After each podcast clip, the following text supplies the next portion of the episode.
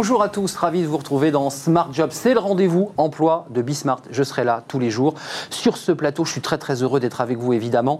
Euh, on aura sur ce plateau les DRH, évidemment, euh, ceux qui sont dans la salle des, machines, des entrepreneurs, des start-upers, des experts, ceux qui viendront euh, nous éclairer évidemment sur eh bien la situation. Situation particulière, il faut le reconnaître, parce qu'on est dans une phase de déconfinement et les DRH aujourd'hui eh bien, se creusent la tête. On va en parler sur ce plateau. Vous aurez la parole évidemment, parce qu'on a des rubriques tout au long de, cette euh, émission, euh, Working Progress, euh, bien dans son job, et puis un débat, bien entendu, pour expertiser, analyser, qu'on appelle le cercle RH. Voilà le programme. Et puis tous les jours, un JT, c'est important d'avoir des chiffres et de l'information.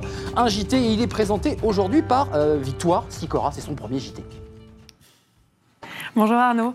69% des cadres ont envie de déménager. C'est ce qui ressort d'une étude publiée par Cadre Emploi. Après 77 jours de confinement, ils ont des envies de campagne. Un rêve un peu inaccessible jusque-là, mais qui devient désormais possible avec la relative efficacité du télétravail et la démocratisation de la visioconférence.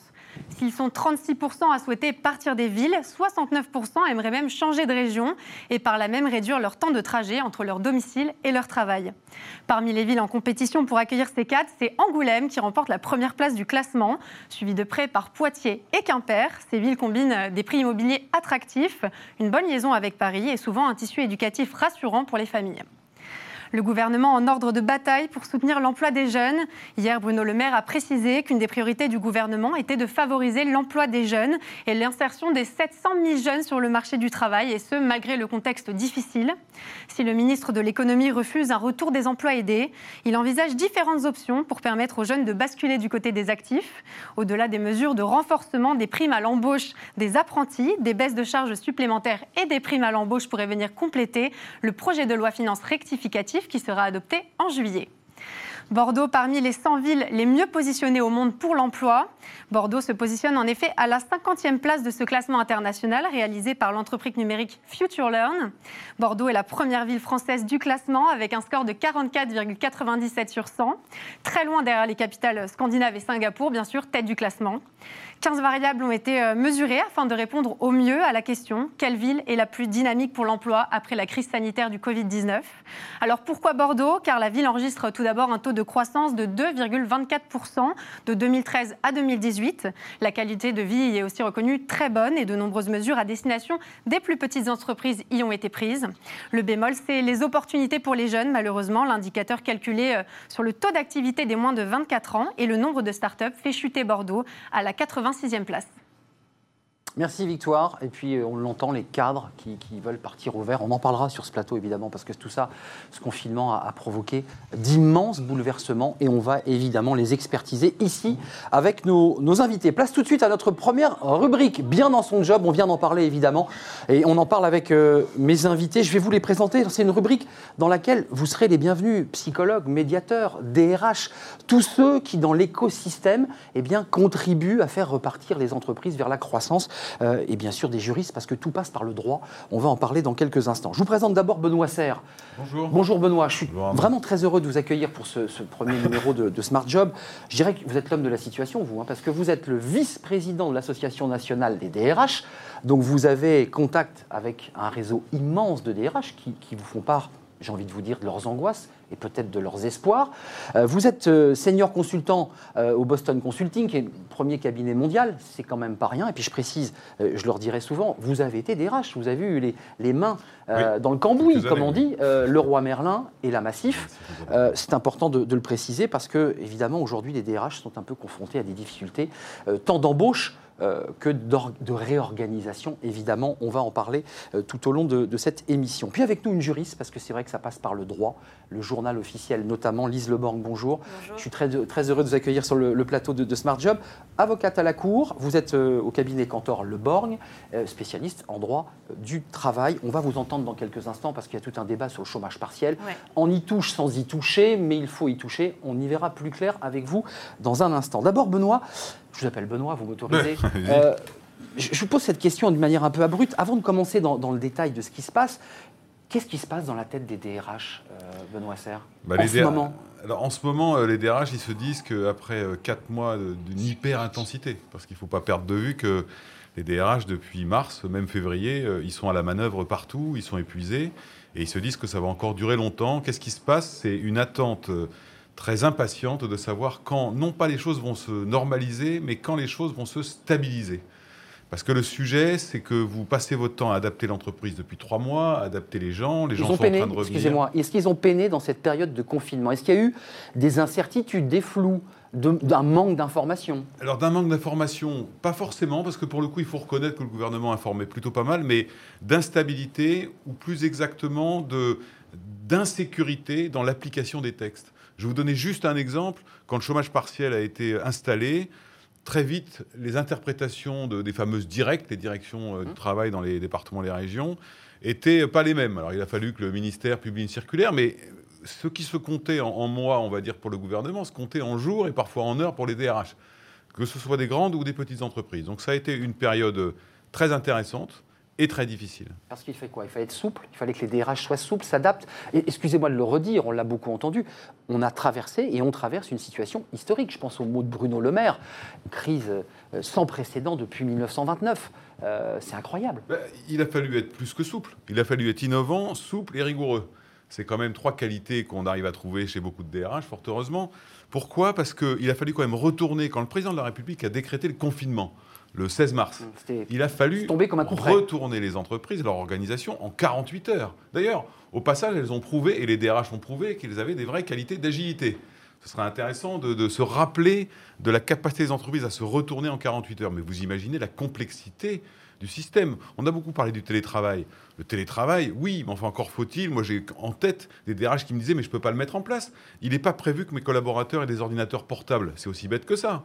Donc, euh, mm. d'autres à qui il fallait annoncer le chômage partiel avec la baisse de revenus qui va avec, puis les fermetures d'écoles. Donc, euh, agilité, souplesse et rigueur pour. Euh, respecter les textes du gouvernement et Maître Le Borgne pourra le confirmer, la responsabilité de l'employeur était pleine et entière pendant cette période. Donc c'est un enjeu fort pour les DRH, nous sommes d'accord. La responsabilité, on, y reviendra, pénale dans une de vos prochaines chroniques, il y, a, un enjeu fort pour ben Vous avez un enjeu court terme. Comment je fais pour que l'entreprise survive à cette espèce de violente crise L'enjeu aujourd'hui, c'est comment je reconstitue mon entreprise, comment je fais revenir les gens, comme je les fais retravailler on ensemble. Est dans cette phase-là. Hein. Et là, on rentre dans cette phase-là, avec beaucoup de complexité, beaucoup d'instabilité euh, gouvernementale, on le voit. Le ministère du Travail a annoncé hier, par exemple, qu'il allait sans doute baisser un petit peu les contraintes du protocole de déconfinement, mais on ne sait pas comment. Or, on est censé redémarrer le 22 juin. Le président de la République a dit le 22 juin, l'activité repart. Oui, mais enfin, les, conditions du protocole, elles sont certainement légitimes sur un plan sanitaire, mais elles sont extrêmement contraignantes sur un plan purement opérationnel. Tout est ailleurs, sauf dans les protocoles sanitaires d'entreprise, pour conclure. C'est ça le problème. Bah, on attend. Il y a une adaptation. Alors, j'ai vu celle de l'école qui supprime les 4 mètres carrés, mais donc on peut en déduire hmm. que les 4 mètres carrés qui sont très gênants pour certaines entreprises, parce qu'ils ne peuvent pas accueillir leurs collaborateurs, hmm. pourraient euh, disparaître. On attend la décision... Du ministère qui devrait intervenir dans les, on espère aujourd'hui ou demain. Euh, gênant dans les écoles parce qu'un mètre c'est compliqué, euh, pour, passer à un autre sujet, c'est compliqué dans les classes petites. Euh, pour rebondir, Lise Leborg, c'est intéressant parce que tout passe par le droit. On voit des DRH qui étaient un petit peu perdus pendant cette période. Là, on est dans une, un moment où il faut, ou pas d'ailleurs, modifier les règles du chômage partiel. Alors, depuis hier, on ne touche à rien. Vous, l'avocate, j'ai envie de vous dire, le diable se cache dans les détails. C'est beaucoup plus compliqué. On y touche ou on n'y touche pas à ce chômage partiel alors en fait, nous, euh, pour l'instant, on est encore en train d'attendre les annonces qui ont été faites le mois dernier sur euh, la diminution de la participation de l'État dans l'indemnisation de l'employeur lorsqu'il verse l'indemnité d'activité partielle, puisque une baisse de la participation de l'État a été annoncée, mais on attend toujours les textes d'application. Juste pour être précis, c'est 100% pour les salariés, je parle du côté salariés qui sont en dessous du SMIC et au SMIC, et c'est 84% du net pour les salariés qui sont au-dessus du SMIC. C'est bien ça? Exactement. Et ça correspond à peu près à 70% de leur brut. Pour l'instant, euh, l'État prenait à sa charge, lorsqu'il a annoncé le confinement, 70% du brut dans la limite de 4,5 SMIC. Et euh, pour l'instant, on en était à cette règle. Il a été annoncé que cette participation allait diminuer pour inciter les entreprises euh, à reprendre leur activité, mais on ne savait toujours pas le montant. Alors là, on a un projet de décret qui nous dirait que ça baisse à 60% la participation de l'État, ce qui veut dire que... Il y a un reste à charge? Il y a un reste à charge Ah oui. d'environ 15% pour l'employeur. On attend que, que l'entrée en vigueur du texte. Pour l'instant, on a un texte du 12 juin. Voilà. Mais pour l'instant, on en est déjà aux règles applicables le, à, par- à compter du 1er juin. On les attend. Donc, c'est vraiment prématuré pour l'employeur de penser déjà aux règles du 1er juillet et du 1er août qui sont actuellement en discussion. Donc il y a la communication, je dirais, mainstream, et puis ensuite il y a le détail juridique à affiner. Donc les choses ne sont pas encore totalement affinées et décidées. D'un mot, parce que l'avocate est liée sensible, il y a un débat sur les fraudes, le contrôle, chômage partiel, euh, vérifier qu'un employeur n'utilise pas un salarié euh, en l'ayant mis préalablement au chômage partiel. C'est-à-dire que c'est compliqué. Il y aura des contrôles, c'est impossible de vérifier cela. Alors, comme vous l'avez dit, effectivement, comme en 48 heures, les entreprises ont dû se retourner, elles ont aussi en 48 heures pu euh, demander à bénéficier du chômage partiel. Et euh, d'habitude, on a un contrôle euh, qui dure 15 jours. Là, en 48 heures, le ministère du Travail a autorisé. Oui. Donc, en revanche, bon, la confiance n'exclut pas le contrôle. Euh, des contrôles ont été annoncés dès le départ et il y a eu euh, une instruction qui a été faite par, la, ministère du par le- la ministre du Travail du 5 mai qui a été communiquée et qui annonce des contrôles euh, sur des secteurs ciblés, notamment ceux qui ont beaucoup fait appel à l'activité partielle comme le BTP ou les secteurs effectivement qui utilisent beaucoup le télétravail puisque ce sont eux qui potentiellement ont, ont- ont le plus fraudé. bien sûr. Et puis euh, aussi, euh, toutes les, euh, tous les signalements qui ont pu être faits, Mmh. eh bien, il y a instruction de euh, enquêter dessus. Donc, c'est en cours. très court, Lise, parce que vous avez vu, le temps passe très très vite. Le dispositif ARM, là, on était sur le chômage partiel. Il y a un dispositif qui se met en place. Dites-le nous, l'acronyme, ça veut dire quoi ARM? Ça veut dire l'activité réduite pour le maintien de l'emploi. Donc on reste dans le champ lexical martial d'Emmanuel Macron. On a une arme pour lutter euh, contre euh, bah, le- les licenciements. Donc c'est pour les entreprises euh, qui ont une activité qui vont être réduite à moyen terme et non pas à court terme comme le ça. chômage partiel. On travaille sur le moyen terme. Voilà, et qui vont pouvoir jusqu'en juin 2022 mettre en place des réductions d'activité en échange d'une allocation de l'État. Mais c'était un plaisir d'être avec vous pour cette première émission. On se retrouve demain, Benoît et Lise, parce qu'il y a évidemment plein d'autres sujets à expertiser. Euh, merci d'être venu. Place à notre prochaine rubrique Working Progress. Ben, évidemment, on est au cœur du sujet. Place aux startups.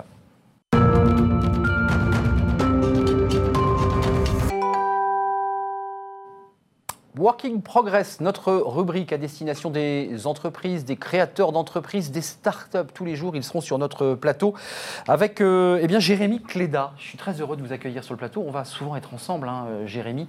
On, va plus, on va plus se quitter, même quasiment. Non, tous les jours. Je suis très heureux d'être avec vous. Vous êtes le cofondateur de Welcome to the Jungle. Alors, vous êtes le premier média du travail pour ne pas se perdre dans la jungle. On voit bien le jeu de mots euh, avec évidemment le, le- le titre de votre structure.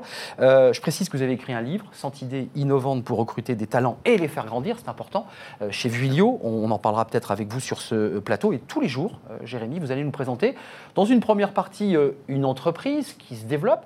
Et puis dans une seconde partie de Walk Progress, on aura eh bien, des, des startups euh, qui inventent le monde de demain. Et Dieu sait, on en parlait évidemment en préparant cette émission, Dieu sait si le contexte n'est pas des, plus simples. Aujourd'hui, vous avez décidé pour cette première euh, émission de nous présenter qui? Il est avec nous. Oui, bien sûr. Une grande question qui se pose, et surtout en déconfinement, c'est comment réengager ces équipes? On, on dit souvent euh, loin des yeux, loin du cœur. Alors, est-ce que c'est vrai aussi euh, dans la sphère professionnelle? On a l'impression que c'est le cas. Et donc, euh, bah, j'ai proposé à Kevin Bourgeois, qui est le fondateur de, de Supermood, de nous en parler. Kevin, avec Robin Nicolet en 2015, vous avez créé Supermood.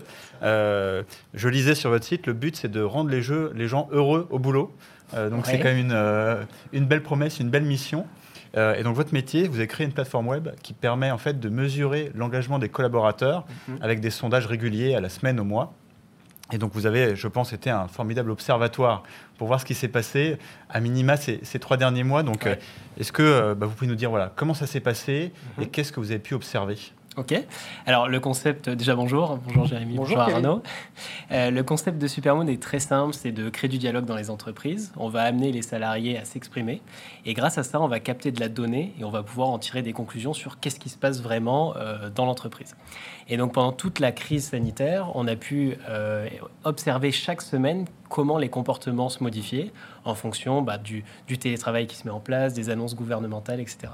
Et Donc, c'est moins lourd que le questionnaire annuel. C'est vraiment presque en temps réel. Quoi. un Exactement. suivi au fil de l'eau. Quoi. C'est un film, exactement. C'est pas une photo. C'est c'est 3-6 questions par semaine, tous les 15 jours. Et donc, ça permet de garder un lien euh, très, très fort. Et c'est hyper important, notamment dans des contextes où, euh, où l'entreprise est éclatée, où tout le monde est chez soi. Et donc, on a pu mesurer l'impact sur la motivation, sur l'anxiété, sur la productivité la performance aussi. Euh, et tout ça, on a pu le décliner démographiquement. Donc, est-ce que les femmes sont plus touchées que les hommes? Est-ce que les cadres le sont plus par métier? Voilà. Et on a pu informer du coup nos clients et aussi les pouvoirs publics sur bah, qu'est-ce qui se passait dans les entreprises et comment les salariés ressentaient cette crise. Alors justement, euh, on, en parlait avant, il y a des, mhm. euh, euh, il y a des conséquences au, confinement qui sont difficiles à prévoir, même des choses un peu contre-intuitives. quels sont par exemple les, trois cas d'enseignement que vous avez tirés pendant cette période? Alors ce qui, est, ce qui est assez intéressant, c'est que tous les secteurs réagissent plutôt de la, de la même façon, qu'on soit très touché ou pas touché, globalement, il y a eu de l'activité partielle, il y a eu du télétravail, etc. dans les choses qui, qui nous ont assez marqué, il y a euh, des, vieux stéréotypes qui sont, qui sont remontés. Par exemple, bah, les femmes, euh, dans nos datas, dans ce qui est remonté, elles sont assez vite reléguées au rôle de mère, c'est-à-dire s'occuper des enfants et euh, le, le foyer, en gros. Et c'est quelque chose qui finalement est sorti sur beaucoup de plateaux comme un cliché, mais en fait c'est une vraie réalité. On a des données qui montrent que.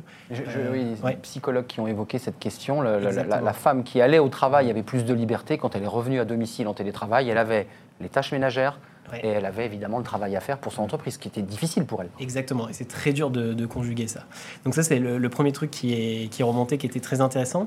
Ensuite, il y a eu euh, le passage en télétravail, qui était euh, intéressant, où les gens, finalement, ont très bien accepté ce passage, cette transition. Euh, et il y a eu une espèce de lune de miel du télétravail pendant le premier mois qui était très forte.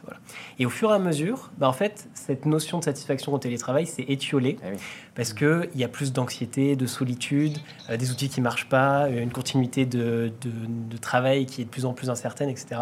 Et donc, au fur et à mesure des annonces, on a vu que ça, ça diminuait. C'est passionnant. Voilà. passionnant. Et plein, plein d'autres choses.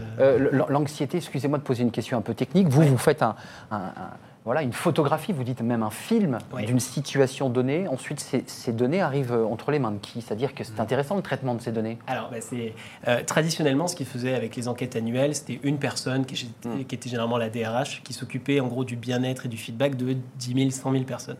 Là, l'idée, c'est que cette donnée va être, euh, va être transmise aux managers, à la RH et aussi au top management qui est hyper intéressé. Tous les COMEX, on travaille avec beaucoup de COMEX et qui vont pouvoir du coup prendre des actions à leur niveau c'est-à-dire façon plus transversale euh, sur la, DRH et façon plus locale sur le manager. Hum, donc Jérémy, euh, ça remet en question le télétravail, parce que quand on entend euh, Kevin, on se dit, bah, au début c'était formidable, puis finalement bah, c'est moins, moins sympathique à la fin. Oui, c'est vrai que c'est une question. Après, je pense qu'on est tous d'accord pour dire que ce qu'on a vécu les trois derniers mois, est-ce que c'est vraiment du télétravail ou est-ce que c'est pas du télétravail forcé avec ses enfants ou d'autres contraintes à côté? Ça, c'est peut-être sûrement une bonne question. Mais ça rejoint par exemple une, un sondage qu'on avait fait en avril chez Welcome to Jungle. On avait 62% des gens qui se sentaient moins engagés dans leur entreprise euh, avec le chômage partiel, avec le télétravail euh, qui, était, euh, qui était imposé. Mm. Et donc sûrement la question, c'est comment on peut réengager ces équipes? Mm. J'imagine aussi que vous avez peut-être vu d'entreprises qui ont mis en place des actions spécifiques et qui les a aidés à remonter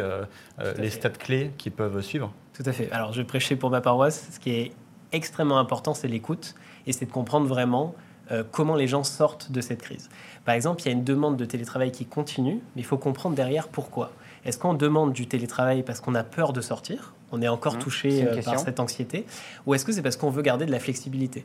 Est-ce que finalement on est prêt à retourner au travail, mais en ayant une flexibilité horaire pour les enfants, etc. Et d'organiser son temps en fait Exactement, bah voilà. Plus d'autonomie, plus. Euh, donc c'est d'abord important de comprendre les causes des demandes. Et donc ça, ça passe par du dialogue au niveau managérial, au niveau de l'entreprise, par des outils, par euh, voilà, vous avez hmm. plein de choses. Mais ça veut dire que vous posez la question de qu'est-ce que le travail à travers euh, ces questionnaires? Qu'est-ce qu'un travail et qu'est-ce qu'un humain dans le travail? Alors, Ça va loin. Alors, ça, ça peut aller très loin et souvent c'est dans le contexte de mon entreprise. Et c'est ça qui est intéressant parce que euh, que vous soyez un commercial euh, sur le terrain dans une boîte de retail ou euh, au contraire un développeur dans une boîte de technologie, vous avez un rapport au travail qui est complètement différent, vous avez un marché du travail qui est complètement différent. Et donc c'est pour ça qu'il faut des certaines subtilités. Et la première chose à faire en tant qu'entreprise, c'est de demander à ses managers ce qu'ils pensent. Parce que vous pourrez faire les, plus belles chartes de télétravail possibles. Si vos managers eux-mêmes n'ont pas confiance dans leurs équipes, ça ne marchera pas en mmh, fait. Voilà. Et donc il y a vraiment Quand on dit confiance, ça veut dire qu'on est persuadé que la personne au bout de son ordinateur travaille et n'est pas en train de, se balader. C'est ça en fait. Là. Exactement. On est d'accord. Exactement. Mmh. Ou si elle se balade, elle, est plus productive parce qu'elle s'est baladée. Mmh. Et, ce sujet de confiance, on a vu que c'était un peu le sujet clé, en tout cas dans toutes les études qui ont été menées. Euh, c'est quelque chose que vous arrivez à mesurer. Euh, vous arrivez à voir en fait comment il évolue.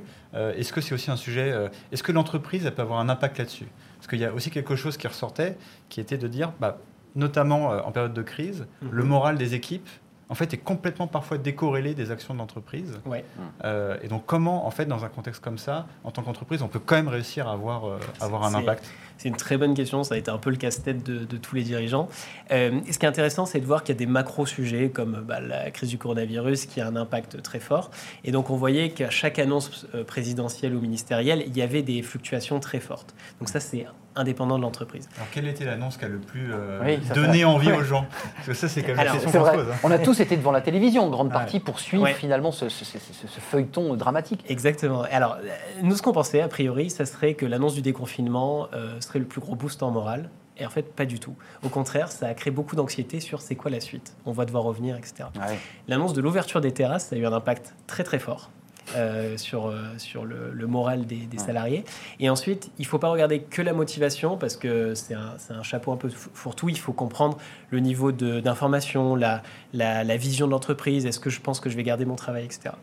Et autant en début de confinement, on avait 40% de la population, euh, quand on extrapole nos datas, euh, qui était en, au-dessus du seuil d'anxiété par rapport à la continuité de son activité. Aujourd'hui, ça a dramatiquement baissé.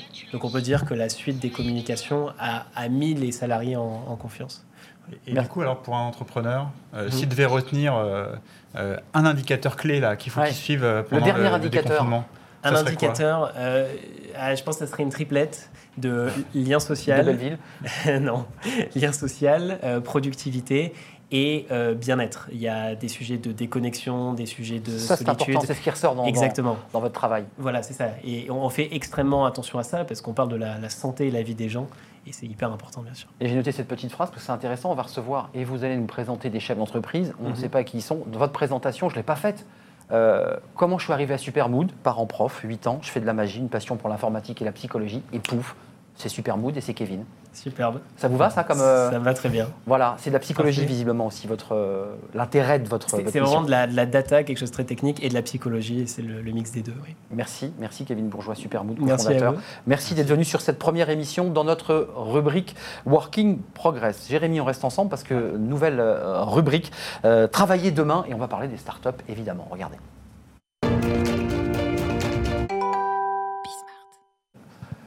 Notre rubrique Travailler demain, toujours avec Jérémy Cléda. Je ne vous le représente pas, le, cofondateur de euh, Welcome to the Jungle. Euh, Jérémy, cette rubrique, elle est destinée aux startups, aux entrepreneurs start-upers. Qui avez-vous euh, sur le plateau? Présentez-nous. Exactement. En ce moment, je pense qu'il y a un sujet important, c'est on a tous en fait envie peut-être de se dire est-ce que mes compétences, est-ce que mes acquis sont en phase avec le monde de demain? Qui, euh, qui arrive Et donc voilà, j'ai voulu inviter euh, Clara, euh, qui euh, avec Béatrice Moulin a créé euh, Switch Collective en 2016. Bonjour Clara. Salut Jérémy. Bonjour Voilà. Clara, vous allez bien? Très bien, merci. Et euh, l'idée de Switch Collective, c'était vraiment de partir du fait que beaucoup de gens ne se reconnaissent pas euh, dans leur travail. Mais la question, une fois qu'on s'est dit ça, c'est comment on fait ce switch, euh, comment on passe du travail qu'on a envie de faire, qu'on faisait, au travail qu'on a envie de faire. On a tous envie de changer, mais parfois sans savoir comment. Et donc euh, Clara a créé euh, euh, tout un concept, une manière de réinventer le bilan de compétences pour justement faire ce changement. Donc je crois que Clara, vous avez un, système qui s'appelle Fais le bilan calmement, qui est un peu votre best- votre best-seller. Comment ça s'est passé d'ailleurs là ces, ces trois derniers mois? J'imagine qu'il y a pas mal de gens qui ont voulu se poser ces questions et passer à l'action. Exactement, donc on a ce programme Fait le bilan calmement qui réinvente le, bilan de compétences euh, classique. Euh, là, euh, pour vous donner une idée, sur ces quatre dernières années, on a 4500 personnes qui sont passées par, le programme. Et effectivement, ça s'est accéléré ces, ces trois derniers mois parce qu'on a bien senti que bah, la crise qu'on était en train de vivre accélérait en fait les, questionnements des gens, les intensifiait, intensifiait aussi bien sûr les incertitudes, la peur aussi hein, du lendemain. Mais du coup, euh, bah, nous, on a dû, euh, euh, à la base, on faisait des programmes en distanciel et en présentiel. Et là, évidemment, on a tout passé euh, euh, à distance. Euh, et donc, ça a été une sacrée, euh, une sacrée transition. Et, euh, et voilà, de plus en plus de gens nous, nous rejoignent du coup. Et parfois la crise, ça, ça- ça bloque un peu les gens. hein. Euh, c'est un peu un saut dans le vide. Est-ce qu'on est capable de le faire au moment où tout est un peu incertain? Euh, Est-ce qu'on renverse la table dans ce contexte ou est-ce qu'on se dit Ouais. je, je- je la joue sécurité quoi? Alors, c'est assez intéressant parce qu'il y a justement un tiraillement, je pense, entre encore une fois des, des questionnements qui étaient déjà là en réalité avant, de Mm. sens, d'alignement des valeurs, euh, de de, de, voilà, de, de, de, enfin, de équilibre vie pro, vie perso, de conditions de travail, etc. Mais qui sont là vraiment intensifiées. Et en même temps, bien sûr, dans un contexte comme ça, on se dit quand j'ai la chance, économiquement parlant en tout cas, d'avoir encore un job, est-ce que je vais le, est-ce que Ouais. je vais le quitter? Je m'accroche à mon CDI Bah, parce que ça. parce qu'il fait très très froid dehors. Mais nous, ce qu'on dit dans un contexte comme ça, c'est que c'est important, euh, en tout cas, de se préparer et de préparer euh, la suite, quelle qu'elle soit, euh, pour pas subir après euh, un changement qui pourrait nous être imposé à un moment. Euh, et, apprendre à naviguer aussi dans un monde qui est devenu où, où l'incertain est devenu certain, quoi. Et du coup, en ce moment, il y, a, un sujet qui est assez important chez vous et, qui, je pense, est important pour nous tous. Vous avez euh, des particuliers qui viennent suivre vos formations, mais vous avez aussi des entreprises qui envoient des gens.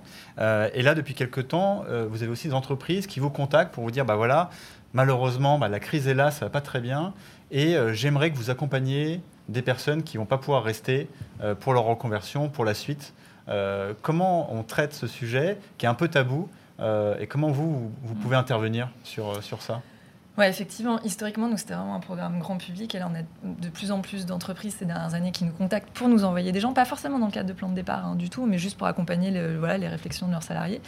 Euh, on accompagnait déjà des départs ou des ruptures conventionnelles, voilà. Mais c'est vrai que là, ces dernières semaines, euh, on a Oui, de plus en plus d'entreprises qui nous contactent voilà, pour gérer des, des plans de départ. Et, euh, et c'est vrai qu'on se rend compte à quel point c'est hyper important de bien accompagner les gens dans un contexte comme Vous ça. avez commencé Clara déjà parce que On a, que c'est un on- choc. on a pour les complètement, ouais, ouais, collaborateurs. on, on a commencé, euh, et c'est vrai que le sujet est tabou. Et qui dit tabou euh, dit euh, honte souvent, et une honte qui est portée par le collaborateur euh, lui-même. Par la boîte Euh, aussi, j'imagine. par la Et boîte l'entreprise, qui- c'est difficile aussi pour elle. Bien sûr, bien sûr. Et, et pourtant, dans un contexte comme ça, c'est hyper important de bien accompagner, évidemment, à la fois ceux qui partent, euh, pour euh, bah, leur donner une capacité de rebond, de résilience, de capacité à se projeter dans la suite, et puis de voilà, de- d'envisager la, la prochaine étape. Et puis c'est important aussi pour euh, ceux qui restent euh, dans l'entreprise, parce qu'évidemment, le départ, c'est traumatisant pour tout le monde. Les collaborateurs qui restent, ils se posent des questions, ils se demandent à quel, voilà, si ça va pas leur arriver à eux, si ça se passe pour eux, comment est-ce qu'ils seront traités.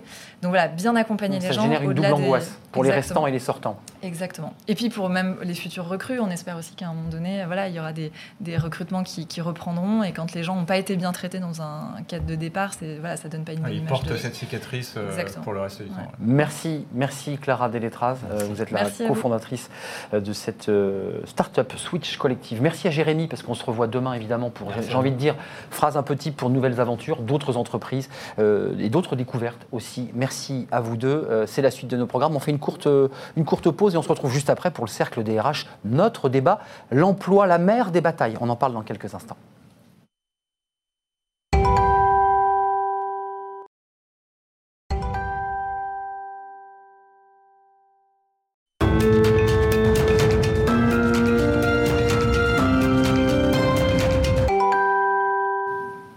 Sur le plateau de Smart Job pour le cercle des RH chaque jour, évidemment des, des RH, des experts, euh, ceux qui observent notre monde économique, le monde de l'entreprise au plus près. Je vous présente mes, invités, on va bien sûr parler de l'emploi, euh, l'emploi, la mère des batailles, c'est le titre de, l'émission, évidemment c'est la question que tout le monde se pose, comment faire Le chômage partiel, la relance économique et des chiffres désastreux en matière évidemment de, chômage? On va faire le, point avec mes, mes invités, ils sont sur le, le plateau. Je vous présente Benoît Serre, que je ne présente plus, euh, qui est le, président de l'Association nationale des, DRH. Vous m'accompagnez sur cette émission.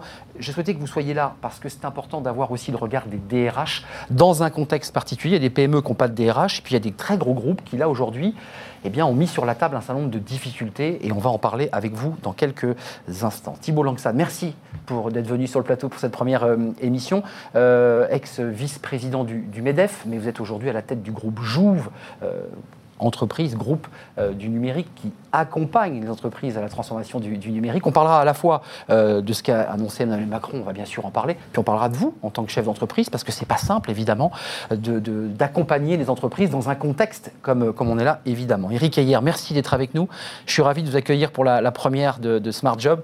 Vous êtes euh, chef économiste en charge du département analyse à l'OFCE et on, on parlera chiffres et on fera de l'analyse. Peut-être vous nous ferez-vous un décryptage euh, de ce qu'a dit Emmanuel Macron lors de sa courte allocution euh, sur euh, travailler plus? Parce que c'est vrai que beaucoup se, se posent la question. D'abord, Thibault Langsad, le chef d'entreprise que vous êtes, on a envie de savoir comment vous avez traversé cette période et comment aujourd'hui sur ce plateau vous regardez l'avenir. Vous n'avez pas de boule de cristal évidemment. Non, on a traversé comme beaucoup de chefs d'entreprise avec une très forte inquiétude au moment où on s'est confiné, parce qu'on ne savait pas très bien combien de temps ça allait durer et l'impact que ça allait avoir sur euh, notre euh, activité. On s'est préparé en faisant des, budgets pour pouvoir euh, s'assurer qu'on ait la capacité de trésorerie suffisante. On n'a pas d'ailleurs souscrit à un PGE. Pourquoi? C'est un choix pour... Parce qu'on n'en avait pas réellement besoin. Donc je me suis dit, si on n'en a pas besoin, on ne souscrit pas. Et je pense que nous avons eu raison de, ne pas le faire. Et puis, il y a eu euh, l'amorce du déconfinement. Euh, et aujourd'hui, on voit un volume d'activité qui reprend. Pas suffisamment pour qu'on puisse rappeler l'ensemble des collaborateurs, puisqu'on a encore un petit volant euh, en télétravail. Et j'espère que nous aurons l'ensemble de nos volumes au mois de septembre. Alors, on travaille dans la banque, l'assurance, les mutuelles, on est dans la propriété intellectuelle, dans la composition autour du livre numérique. Donc, on a différents indicateurs. Pour le moment, l'activité reprend. Euh, est-ce qu'on aura récupéré l'ensemble de nos volumes en septembre? C'est la vraie question. L'ensemble de volumes, d'un mot, c'est les clients en bout qui C'est les clients en bout qui, continuent à travailler, qui nous donnent des flux à digitaliser, à dématérialiser. Donc on dématérialise les, flux de santé, les flux euh, bancaires. Et pour le moment, ça remonte en puissance, mais pas au niveau de l'année dernière. C'est vrai qu'on est encore en dessous, on n'est pas évidemment à, plein régime. Juste euh, quelques mots, Benoît Serre je vous repose la question parce que c'est vrai que les DRH, c'est des gens un peu taiseux. Euh, ils sont un petit peu entre le marteau et l'enclume. Ils sont entre les salariés. Ils, négocient les accords avec les syndicats. Et puis, ils ont évidemment à, mettre en place, à mettre en musique la stratégie d'un groupe, d'une entreprise. Qu'est-ce qu'ils vous disent? Est-ce qu'ils sont inquiets? Est-ce qu'ils sont dans une phase d'attente? Qu'est-ce qu'ils vous disent exactement?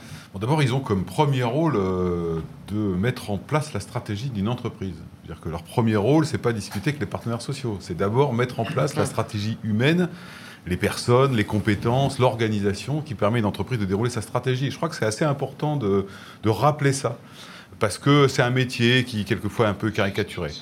Donc ça, c'est un peu... Alors, qu'est-ce qu'ils nous disent aujourd'hui? Que, euh, effectivement, l'activité est en train de repartir euh, doucement et que... Est-ce qu'ils seront au niveau de septembre? Ils ne savent pas. Ce qui inquiète euh, par moment les DRH, il y a deux choses. D'un côté, est-ce que je pourrais faire revenir assez de monde pour soutenir l'activité, compte tenu des contraintes dans lesquelles je suis? Et aussi, il faut le reconnaître, de certaines personnes qui se disent Moi, je resterai bien en télétravail. Pourquoi pas, mais ça signifie quand même modifier pas mal de choses. Pourquoi ça, vous seriez, Il y a des gens qui bah, Parce qu'il y a une vraie difficulté. Et une des je me sens bien dans ma boîte.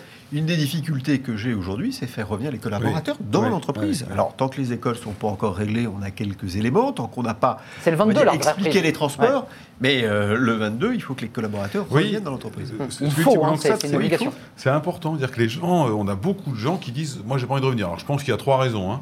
La première. Cash ou pas cash Non, mais trois raisons. La première, le protocole sanitaire, le problème des écoles, etc. Parce qu'on disait que 90% des écoles étaient euh, ouvertes. Oui, mais pas 90% des classes. Exact. Donc il y avait ce problème-là. 15% max euh, La deuxième raison, euh, c'est si mon entreprise me fait revenir tout de suite de télétravail, je ne retrouverai jamais le télétravail. Or, télétravail, il a quand même séduit pas mal. Et puis, je crois, on peut le dire, je pense que le fait qu'on soit le 15 juin n'est pas complètement neutre. C'est-à-dire que les gens se disent, si je me débrouille bien, je devrais réussir à glisser jusqu'à fin août, et puis le démarrage aura lieu en septembre. Donc je pense que ces trois raisons font que. Mais la principale, c'est.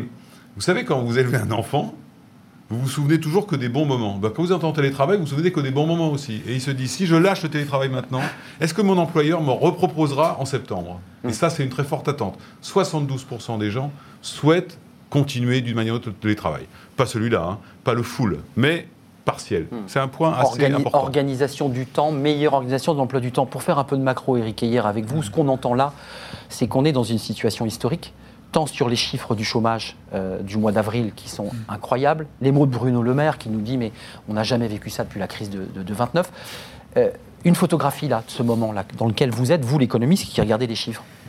Alors, c'est pas sur l'emploi et le chômage où c'est euh, où c'est assez hallucinant, parce que finalement, les, destructions d'emplois sont relativement faibles compte tenu du choc. Hein. Il faut rappeler, il y a un choc de 30% d'activité. C'est ça le, le, choc euh, assez incroyable. Et normalement, on aurait dû avoir une destruction d'emplois aux environs de entre 6,5 et 7 millions de destructions d'emplois quand vous avez un choc aussi important. Et finalement, bon, il y a eu 500 000, ça fait beaucoup 500 000, mais oui, par hmm. rapport à. C'est à peine un dixième de. Parce que justement, il y a eu ce, euh, ce chômage partiel qui a, qui a joué ce rôle d'amortisseur. Et donc là, on a envie de dire qu'aujourd'hui, la photographie, c'est de dire il y a eu un choc extraordinaire sur la production. Ça a coûté aux alentours de 120 milliards les 8, les, semaines de confinement, mais si on rajoute le, le déconfinement, on ne revient pas complètement. 500 milliards, a dit le président. Oui, non, non. Non, mais excusez-moi, je vous fais sourire. Non, Tout le monde non, se dit, non. mais c'est quoi ce chiffre Non, non, non, mais ça, c'est un coût budgétaire. Et encore, il faudra, il faudra- là, on parle du coût économique. Là, le, choc sur l'activité, c'est 120 milliards sur les 8 semaines, auquel il va falloir rajouter encore 60 milliards pour les 8 semaines de déconfinement. Donc, ça va faire un choc de 180 milliards. La question qu'il faut se poser, c'est qui doit le supporter, ces 180 milliards? Est-ce que ce sont les finances publiques? On y arrive. Est-ce que ce sont les entreprises? Ou est-ce que ce sont les, les- les- les ménages Aujourd'hui, l'analyse que l'on peut en faire, mais il faut être quand même prudent parce que, vous voyez, c'est un choc pour aussi les conjonctures. Oui, c'est ce que je voulais vous dire. D'accord. Vous, les économistes aussi, bah, vous voilà. dites, euh, bon, nous, ce que l'on on, on tente d'analyser, ce que l'on voit, c'est que globalement, bah, il y a un grand coût qui est supporté par euh, les finances publiques. On est aux alentours de 110 milliards. j'ai jamais vu. Enfin, en tout cas, c'est un soutien Bah, euh, en- en- important. En aussi peu de temps, oui, c'est du jamais vu, avec euh, effectivement une activité partielle. Mais après, vous voyez, il reste quand même euh, 70 milliards. Et ces 70 milliards, eh ben, il y a 20 milliards pour les ménages et 50 milliards pour les entreprises. 50 milliards pour les entreprises, vous voyez, c'est ça la bombe à retardement. C'est-à-dire que globalement, ça fait un peu plus de 3 points de, marge en moins. Et, donc, vous voyez, c'est en gros, c'est plus, que- c'est plus que deux fois plus le CICE. Vous voyez, on a mis le CICE, c'était 20 milliards. Ben là, euh, on a perdu deux fois le CICE en, l'espace de cette semaine. Donc les marges sont, sont, dégradées. Et la question, c'est est-ce que les entreprises peuvent rester durablement avec euh, ces 50 milliards euh, de coûts? Et, et surtout, là, on s'arrête au mois de juillet. Est-ce que ça- le coût va encore euh, augmenter Avec un Donc, euh, chômage qui passera la barre des 10%, il sera à mais 11,5. donc, du coup, Euh, le problème du chômage va arriver à ce moment-là. Eh C'est-à-dire oui. que pour l'instant, on, on va dire que c'est relativement euh, circonscrit à, qui, à, à ceux qui sont dans des contrats courts, aux intérimaires et aux Oui. contrats courts. Le premier touché. Et la, la- la question, c'est est-ce que, du coup, euh, il va y avoir une vague de faillites euh, d'entreprises? Parce que il y, a, alors, il y a un autre élément dans la photographie qu'il faut quand même évoquer, c'est que pendant ce temps-là, donc les, les- les ménages ont perdu 20 milliards, mais elles ont beaucoup plus épargné. ces 20 Épargné, bah oui, c'est ça.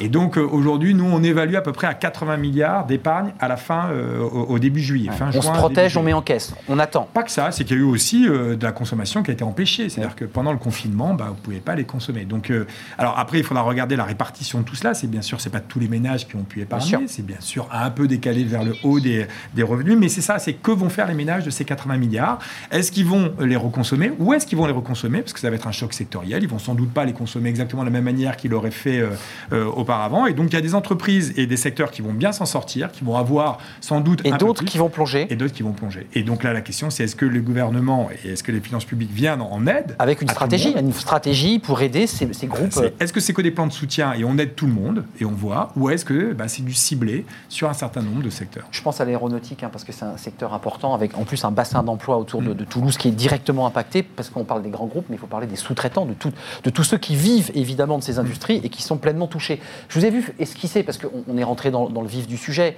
c'est qui va payer, c'est-à-dire qu'on a une, une ardoise Mm. euh, lourde. Euh, le président Macron le dit dans son intervention, vous l'avez entendu, alors cette phrase fait couler beaucoup d'encre.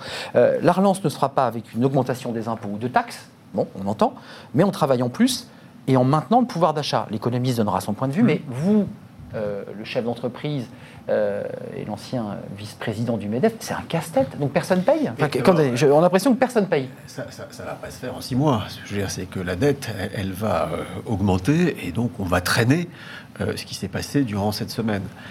Qui payera dans l'instant T Si je comprends bien, le président de la République ne veut pas augmenter les impôts et il a raison. Euh, ce que je veux dire, c'est qu'on ne peut pas à la fois demander aux entreprises de se relocaliser, on ne peut pas demander aux entreprises d'être plus attractives, plus innovants et de produire moins cher euh, pour pouvoir vendre ces produits sur le territoire national.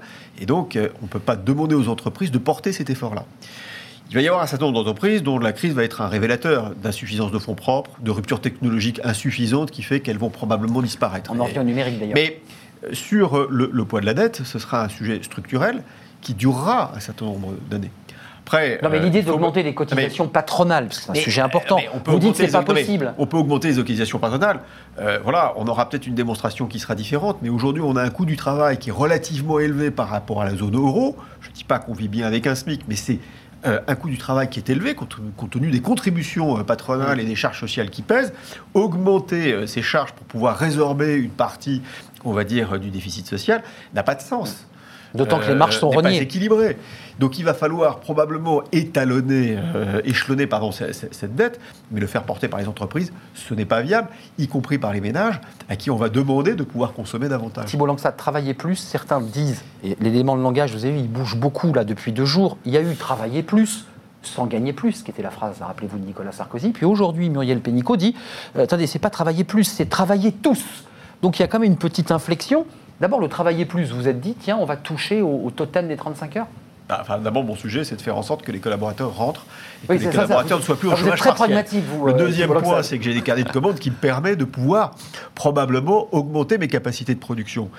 Euh, après, ce qui se passera, ce sera une négociation avec les partenaires de l'entreprise. Hmm. Moi, je ne suis pas dans une situation pour le moment, et, et- et tant mieux, euh, de danger qui permettrait des contreparties très fortes en disant euh, on va tous faire des efforts et donc euh, avec des clauses de retour à meilleure fortune si jamais il y a des efforts Mais significatifs vous, qui sont portés. on dérégule ou on dérégule pas? Vous dites c'est peut-être l'occasion, ce, ce Covid et cette crise que l'on traverse, de repenser le modèle.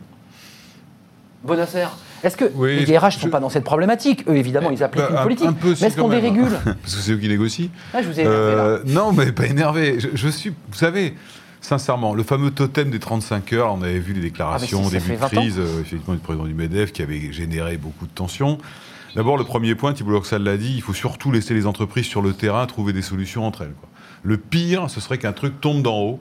Une- vous savez, le président de la République, dans sa déclaration, a dit tout ne peut pas se décider à Paris. Moi, je pense que tout ne peut pas se négocier à Paris non plus. Il est devenu très, très Euh, girondin, Emmanuel donc, Macron. hein. euh, donc ça, c'est un premier point. Donc le totem 35 heures, peut-être, mais ça n'a pas beaucoup de sens puisque le droit du travail s'est doté depuis quelques années de tout un tas de trucs qui permettent, en négociant, ça s'appelle les accords de performance collective, ça s'appelle... dont on a beaucoup parlé ces derniers temps. Oui, qui permettent euh, justement de, de défaire le carcan des 35 heures. Donc c'est pas forcément le bon totem. Non, attendez, vous en dites en de- simple, en simple, vous dites pas la peine d'y toucher parce qu'on a plein d'outils contre- pour le contourner. Par C'est un contre, peu compliqué quand Pas- même. hein, oui, mais, je, je pense que c'est pas nécessaire. Il est, il est beaucoup plus utile de toucher à la, à la facilité d'adaptation des entreprises à leur organisation. Parce que là, c'est une autre partie du code du travail, Thibault Loxat connaît ça. C'est extrêmement long dans une entreprise de modifier l'organisation. À cause quoi? Des dialogues sociaux? À cause du dialogue social, des règles, des expertises, etc. etc. Et là, est-ce que vous vous souvenez, l'une des premières euh, règles dérogatoires prises par la ministre Pénicaud, c'était réduire les délais de consultation. Ça prouve bien qu'on a un petit sujet sur les délais de consultation. Et ça, c'est beaucoup plus important que de toucher au totem de 35 heures, qui créera immédiatement une tension sociale dont on n'en a pas besoin de la rajouter à la tension économique. Combien de débats on a pu faire sur ces 35 heures Euh, Et de nouveau, les 35 heures reviennent sur la table, sauf que l'inflexion de Muriel Pénicaud dit Mais attendez, c'est pas le sujet, il faut travailler tous. C'est-à-dire, elle dit il faut aussi remettre sur le marché du travail ceux qui en ont été exclus, et il faut les remettre très vite sur le marché, qui était déjà un sujet qui existait avant le Covid. Mm. Quelle est votre analyse sur cette question?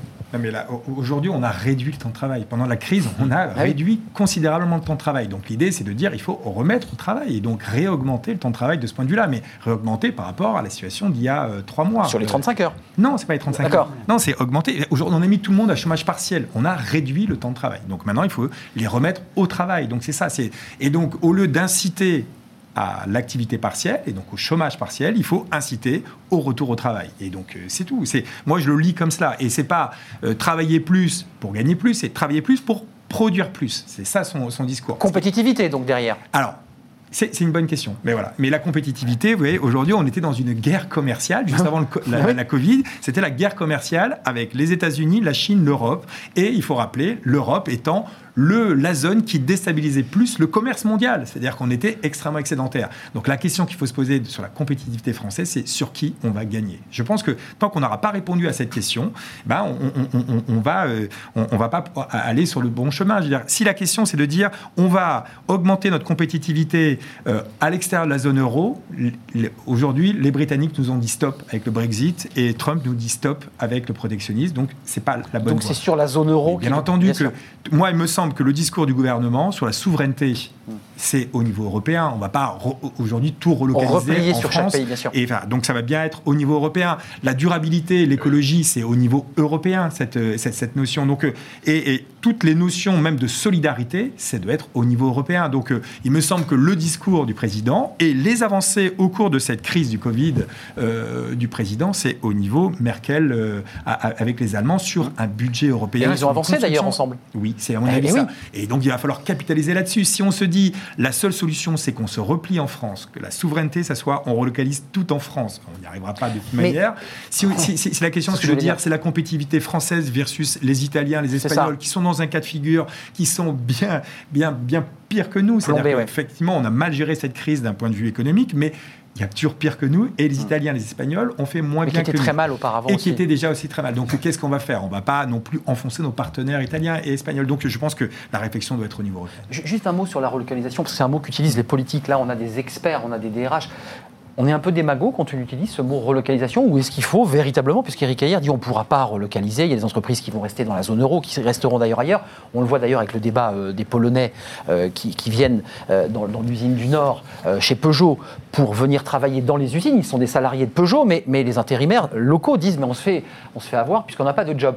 Vous y croyez, vous, à cette relocalisation pour sauver nos emplois Si, si la relocalisation euh, sert à réduire l'hégémonie américaine et chinoise pour pouvoir se protéger sur un marché européen, ça a du sens. Ça, c'est, Si il faut euh, que euh, les laboratoires français rapatrient leurs principes actifs, les installent en Europe pour avoir une dotation suffisante pour pouvoir après les fabriquer, Ils sont faits en Chine. hein. ils sont faits en Chine On est d'accord. pour pouvoir les fabriquer après les conditionner en France, ça a du sens. Ça a du sens, mais c'est dans une logique de réduire cette agressivité euh, commerciale américaine, chinoise. Après, ce sont des économies euh, qui sont tout de même mondialisées. Si on veut avoir une capacité d'exportation et si on veut continuer de vendre, vendre des voitures Renault en Afrique, vous les produisez Hum. à Casablanca. Citez Renault, Ah, d'ailleurs, mais je, qui- je qui va très Renault mal. Parce que si vous avez besoin de vendre des voitures euh, en Afrique, vous les produisez sur place. Et, et ça, c'est une logique économique. Donc, j'ai envie de dire, s'il faut relocaliser euh, en France nos usines, c'est dans cette logique de guerre commerciale. Encore faut-il que nous soyons compétitifs et attractifs. Et là, le sujet, il est fondamental. Il faut que les règles du jeu européennes soient les mêmes pour tout le monde. Donc, c'est l'harmonisation, ou en tout cas de tendre sur un processus d'harmonisation. Mais là, on parle toujours de sujet. Oui, mais- Il faut que l'Europe soit, mais en fait, dans les mais- faits, on non, voit mais que les États ça, sont c'est ça, le On a fermé les frontières, on est resté chez nous. Mais si on aura une Europe forte quand on sera harmonisé socialement et fiscalement, qu'on aura nivelé, alors comment, par où on commence, ça c'est un vrai sujet, mais on pourra commencer à lutter contre les Américains, contre les Chinois et les autres puissances On extérieures. nous dit que la Chine, pour rester sur la, géopolitique, est repartie très très fort, euh, et plus tôt que nous, euh, évidemment, puisqu'elle a déconfiné beaucoup plus tôt. Un sujet plus micro, je me tourne vers vous, euh, ex-DRH. Certains disent quand même, euh, à, travers le débat qu'on a sur ce plateau, que certains groupes vont profiter et créer une forme d'effet d'aubaine. Ils vont se dire, tiens, le Covid nous permet, parce que depuis quelque temps, nous avions, euh, excusez-moi de l'expression, et je mets beaucoup de guillemets, une forme de délestage d'un surcroît de collaborateurs. Ils profitent du Covid. Est-ce que vous le craignez, ça? C'est-à-dire que, à l'occasion de cette crise, dont on nous dit qu'elle est historique, des sociétés, ben, effectivement, euh, créent une forme d'effet d'aubaine pour se séparer de collaborateurs. Ouais. Est-ce que vous l'entendez? Moi, je, je crois qu'il ne faut pas partir comme ça. Je ne dis pas que ça Ah. n'arrive pas. Vous n'aimez pas ma question Non, non, c'est pas que j'aime pas votre question. Je dis pas que ça n'arrive pas. Je dis que le premier sujet des groupes, c'est voir, dans- ou des groupes, des petits, des gros, des moyens, de voir dans quel état ils sortent de cette crise. Ça, c'est un premier point. D'accord, ok. Après, va se poser, et euh, le groupe Joux sera directement concerné, pas par euh, les décisions, c'est le sujet de, euh, des compétences. Je pense que cette crise révèle et va révéler un vrai défaut de compétences dans certaines entreprises. Donc, formation des L'effet d'aubaine, il est plutôt, il, il peut plutôt jouer là-dessus. C'est de, de dire, je dois remplacer des collaborateurs si je ne peux pas les former. Et là, on va avoir un autre problème. Vous avez évoqué tout à l'heure le fait que les jeunes vont avoir du mal à entrer sur le marché du travail.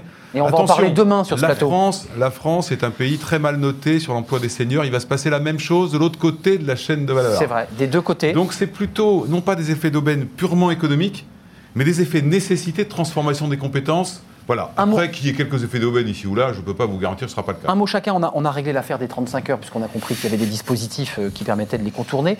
Travailler plus, ça veut dire aussi peut-être sur la réforme des retraites, faire travailler plus longtemps les, les salariés. Il y a cette question qui est Ah, posée en sous-jacent. Je pense que c'était celle-là. C'était à la fois D'accord. le taux d'emploi et le taux d'activité. C'est-à-dire, c'est à la fois avoir un taux d'emploi chez les jeunes et chez les seniors qui reviennent à peu près dans la moyenne. On est plutôt haut et, et- et bien placé chez les 25-55, mais assez mal. Faible en- après. En, dessous et, au-dessus. Et ensuite, c'est sur la durée d'activité. Effectivement, on, entre du coup plus tard et on sort un peu plus tôt. Et donc, ça veut dire, euh, on va sans doute revenir sur la réforme des retraites avec un rallongement de la durée d'activité. Suspendu la réforme, hein. vous vous souvenez, comme l'assurance chômage d'ailleurs. Euh, vous êtes favorable à ce qu'on relance l'assurance chômage Vous, euh, je, je, parle au nom du MEDEF. Parce que certains disent qu'on ne peut pas faire ça alors qu'on est en crise absolue. Ce qui, est clair, c'est qu'on est dans une situation extraordinaire et donc euh, Muriel Pénicaud a bien fait de sursoir aux mesures parce qu'elles auraient été particulièrement injustes euh, pour les chômages, pour les, pour les chômeurs qui rentraient dans cette zone. Il y a un moment, il va falloir quand même aussi qu'on rééquilibre les comptes de l'UNEDIC avec ceux des retraites. Et donc, on a un système. C'est-à-dire qu'on a un système en France qui est quand même incroyable. C'est un système de double hélice, unique au monde, où on a une protection euh, on va dire, euh, du chômeur qui est très forte, sur une indemnisation qui est très longue, avec un haut niveau de revenus par rapport aux autres pays, et puis une faible capacité, on va dire, de pouvoir engager des processus de, de licenciement dans les entreprises. Cette double hélice est une précaution absolument incroyable pour le collaborateur. J'ai des activités aux États-Unis. Je ne dis pas qu'il faut s'adapter sur un modèle stricto sensu américain, mais euh, cette double hélice permet de pouvoir, en cas de crise, euh, assurer des emplois et reprendre très vite. Vous rappelez qu'on a eu ce débat en 2008 hein, sur le modèle social qui nous empêchait de redécoller plus vite que les autres parce qu'on avait les amortisseurs sociaux. C'était des débats qu'on avait eus euh, d'ailleurs ensemble. Qu'est-ce que vous en pensez, vous, de cette question? Bah, d'abord, c'est vrai que ce système double hélice, il est extrêmement protecteur pour les salariés. Ah oui, c'est notre modèle. Sur la question de l'assurance chômage, la ministre du Travail a, décidé de sursoir, elle a eu raison, mais je pense qu'il va y avoir une petite difficulté d'application. Parce que la motivation qui expliquait cette réforme, c'était qu'il y avait beaucoup d'emplois qui n'étaient pas pris.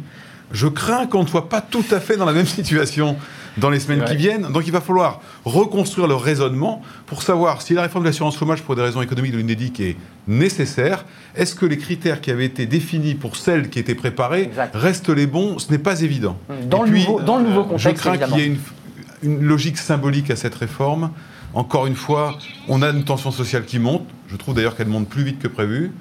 Il ne s'agirait pas de rajouter des éléments qui viendra la faire. Parce que là, notre modèle social, lié avec la double hélice de la tension sociale, alors là, pour le coup, on risque de rater la reprise beaucoup plus que d'autres. En 30 secondes, c'est compliqué. On n'y touche pas, cette réforme des, de l'assurance chômage. Ou alors est-ce qu'il faut aussi bah, le mettre sur, le, sur, sur, sur l'établi, se dire il faut toucher à cette question Non, mais elle était compliquée, hein, parce que globalement, il y avait aussi les contrats courts. Et moi, je pense que c'était une question extrêmement importante. Des contrats courts, qu'est-ce qu'on fait? Est-ce mm. qu'on continue à les taxer? Pourquoi on était au milieu du guet avec euh, certains secteurs et pas d'autres? Donc je pense que c'est l'occasion, à mon avis, de, de compléter cette réforme de l'assurance chômage, d'enlever un certain nombre d'éléments qui sont plus effectivement dans la conjoncture, mais d'aller un peu plus loin dans d'autres éléments, parce qu'effectivement, je pense que les contrats courts sont utiles, mais coûtent cher euh, à l'assurance chômage, et donc bah, il faudrait peut-être mettre un pollueur-payeur. Si on utilise cette, euh, ce, type de dispositif, eh ben, il va falloir payer, et, inversement, si on n'utilise pas ce type de dispositif, il ne faut pas le financer, hmm. et donc c'est, on peut baisser le, les cotisations Bonus, pour certaines eh et, et, pas l'utiliser. Qui était un sujet, d'ailleurs, on imagine que les chefs d'entreprise ont commencé par des contrats courts, parce qu'ils vraiment l'incertitude. Merci à vous,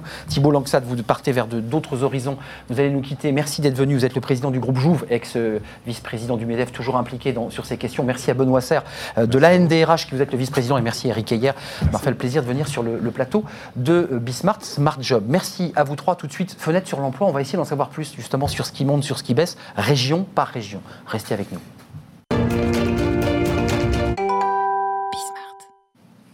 Place à notre dernière rubrique de Smart Job, fenêtre sur l'emploi chaque jour, et eh bien un éclairage euh, sur les chiffres, parce que c'est important de savoir évidemment comment évolue le marché de l'emploi. Avec moi sur le plateau, David Beaurepaire. Bonjour David. Bonjour. Très heureux de vous accueillir sur le, plateau. C'est la première émission, évidemment c'est un, un, honneur, parce que Hello Work faisait un baromètre trimestriel et a décidé, alors c'est un travail de titan, de faire maintenant un baromètre euh, hebdomadaire, qui le baromètre de, l'emploi. Euh, pourquoi d'abord? D'un mot, pourquoi avoir choisi d'accélérer, dirais, ces baromètres? Parce que le contexte est historique. Alors, c'est un travail de titan, enfin, faut rester relatif, c'est un petit peu de travail effectivement. Ah euh, l'idée c'était là de mesurer un petit peu la dynamique de la reprise. C'est-à-dire qu'en gros on a vu euh, la, chute très très profonde euh, des mises en ligne d'offres d'emploi au cours du, dans la période du confinement, et là de mesurer à quelle vitesse se faisait cette reprise, est-ce qu'il y avait reprise, à quelle vitesse elle se fait et combien de temps elle va durer. Moins, moins 40, on, va le voir ce, chiffre c'est important parce que je précise que vous avez croisé deux données, semaine après semaine, des secteurs d'activité, mais aussi des régions. D'abord ce chiffre, il est éloquent, moins 40% sur le mois d'avril. Ça, c'est le flux d'offres d'emploi proposées. Donc, il y a une chute vertigineuse. En fait, la chute du volume d'offres d'emploi mises en ligne sur nos plateformes est de l'ordre de 40 points, et voire même supérieure sur les toutes premières semaines, c'est-à-dire en fait les la deuxième quinzaine de mars. Euh, Typiquement parce que à la fois du côté des recruteurs et des candidats, euh, tout le monde avait autre chose à faire que de recruter et de candidater. C'était simplement déjà s'organiser euh, dans le cadre de ce confinement. Et puis, il y a une période euh, qui a duré sur le mois d'avril et de mai où là, des secteurs d'activité ont continué de recruter. Transport logistique, l'industrie agroalimentaire, la santé, naturellement. En première ligne. Première ligne. il fallait nourrir la France, il fallait soigner. Quel type de poste J'imagine des chauffeurs, des, des logisticiens? Logisticiens, dans l'industrie agroalimentaire, sur les chaînes de production, parce qu'il y avait des personnes qui étaient aussi occupées à garder leurs enfants, donc il fallait pouvoir les remplacer. Et puis, donc, évidemment, le secteur de la santé qui a les besoins à exploser. Euh, et ensuite, on a une deuxième phase de la reprise avec notamment tous les métiers informatiques, puisque tout le télétravail a entraîné de nouveaux besoins, à la fois de logiciels, d'infrastructures. Et puis ensuite, on arrive sur la phase de début mai. Et en début du déconfinement, comment, comment ça se déroule? Est-ce que les entreprises reprennent les recrutements? Alors, les chiffres, on, va les voir, hein, vous les avez présentés, ça, redécolle, hein, ces, demandes d'emploi. On, va voir cette, cette animation. Ça veut dire que là, on n'est pas à plein régime avec les chiffres que l'on voit. Selon vous, vous qui avez cette expérience, on, sera à plein régime dans combien de temps? C'est septembre C'est quoi le, moment où on sera Vous allez retrouver votre étiage normal? Alors l'étiage, la base 100, elle est sur, le, sur la deuxième semaine de janvier. Euh, là, on en est à 90 points au 1er juin, et donc je peux vous donner les chiffres en avant-première issus de notre compilation de données d'hier. On est à 99, donc on est quasiment tout près. tout près. On est quasiment revenu au même niveau sur les volumes de mise en ligne d'offres d'emploi. La petite différence, c'est le statut de ces offres. C'est-à-dire que euh, sur les CDI, euh, si on reprend cette base 100 sur la première semaine de janvier, là, on arrive sur un niveau qui est à 80. Euh, C'est-à-dire qu'on est 20 points en dessous sur des offres qui sont en CDI, au bénéfice d'offres sur des statuts qui sont différents, à savoir les CDD et le travail temporaire notamment. Donc, très simplement, les chefs d'entreprise prennent pas de risques, ils veulent avoir une visibilité, donc prennent des contrats plus courts. Alors, ils reprennent des risques quand même, parce que sur les CDI, on était redescendu à 50 aussi, et là, on est remonté à 80. Donc, cette dynamique, elle reprend aussi sur les CDI. En revanche, elle reprend un petit peu moins vite que, ce que, que, la, rapidité de, reprise sur les CDD et le travail temporaire. Alors, ce qui est passionnant dans votre, dans votre baromètre, c'est le, croisement des deux données, géographiques et par secteur d'activité. D'abord, regardons les, les, régions qui euh, bah, sont des régions qui euh, voilà, commencent à amorcer une, reprise euh, sur le plan de l'emploi forte. Alors, j'ai envie de dire Île-de-France classique, Grand Est un peu moins d'ailleurs, et puis la Bretagne, avec Rennes d'ailleurs. Tout à fait. Alors, Île-de-France classique, oui et non. En même temps, ce qui est intéressant, c'est de voir que les deux régions qui ont été le plus impactées par la crise sont aussi les régions qui reprennent le plus fortement. Alors, peut-être parce qu'elles ont plus arrêté aussi de recruter, tout simplement, pendant cette période. Plus bas. Elles sont descendues plus bas. Euh, et puis, parce qu'il y a une reprise de certains secteurs qui est peut-être très, très ponctuelle, hein, mais notamment restauration, tourisme, parce qu'il y a des enseignes, il y a des établissements qui recommencent à ouvrir. Donc là, on est peut-être sur une reprise qui est peut-être très ponctuelle et qui va redescendre après. Euh, et puis, la Bretagne qui a été moins impactée, notamment, là, c'est des reprises à la fois sur des fonctions informatiques et dans l'industrie agroalimentaire. Alors, les régions, on va le voir parce que ça, vous les avez croisés évidemment sur la durée et dans, dans les secteurs. Les régions qui, qui, euh, bah, qui peinent, euh, bah, il y en a une, on va la voir en particulier, euh, c'est l'Occitanie, parce que évidemment, les avions à l'arrêt, Airbus, et c'est le grand bassin d'emploi de, toulousain. Alors là, c'est un, un, sujet de préoccupation quand même. La Nouvelle-Aquitaine aussi et les Pays de Loire. L'Occitanie et Nouvelle-Aquitaine, on voit l'influence et le poids de l'industrie aéronautique sur ces recrutements, et puis au-delà des recrutements propres à l'industrie aéronautique, sur toutes les sociétés, à la fois de services et les activités qui sont connexes. Tous les emplois qui découlent. Exactement. Et donc là, on voit l'impact euh, de, ce, de, ce, frein très très fort de l'industrie aéronautique qui, est, qui reste à un niveau qui est de l'ordre de 30 à, qui est à 30 à 35% c'est-à-dire en fait 70% en dessous de son niveau, 65% en dessous de son niveau de, début janvier. Donc euh, l'impact sur les recrutements sur ce secteur-là est, très très important. Il nous reste peu de temps, mais j'ai vu que les Pays de Loire, c'est intéressant. C'était une région qui avait été très peu impactée. On se souvient qu'elle est restée dans le vert très très très très très longtemps et qui finalement peine à, relancer son activité. C'est assez paradoxal. Ça peine à, se relancer. Après, derrière, il y a des, il y a des, il y a des, comment, des secteurs d'activité, je pense aux chantiers, notamment euh, les, chantiers, à Saint-Nazaire, les chantiers, les chantiers navals. Euh, l'industrie aéronautique également est assez puissante euh, au Pays de la Loire. Donc, le Pays de la Loire vont redémarrer aussi, probablement beaucoup plus rapidement que, que l'Occitanie et la Nouvelle-Aquitaine. Merci David Beaurepaire d'avoir fait un tour euh, sur le plateau de Smart Job. Vous êtes le bienvenu évidemment pour venir nous parler euh, de vos chiffres ici ou d'ailleurs peut-être même en, webcam, que sait-on? Euh, merci, merci à vous, merci à toute l'équipe technique qui m'a aidé à préparer l'émission, à Emma Benassi qui était dans mon oreille, c'est une première. On se retrouve demain parce qu'évidemment d'autres startups, d'autres DRH, d'autres thèmes de débat dans le cercle DRH et puis bien sûr Working Progress. Restez fidèles à Bismart et puis à demain.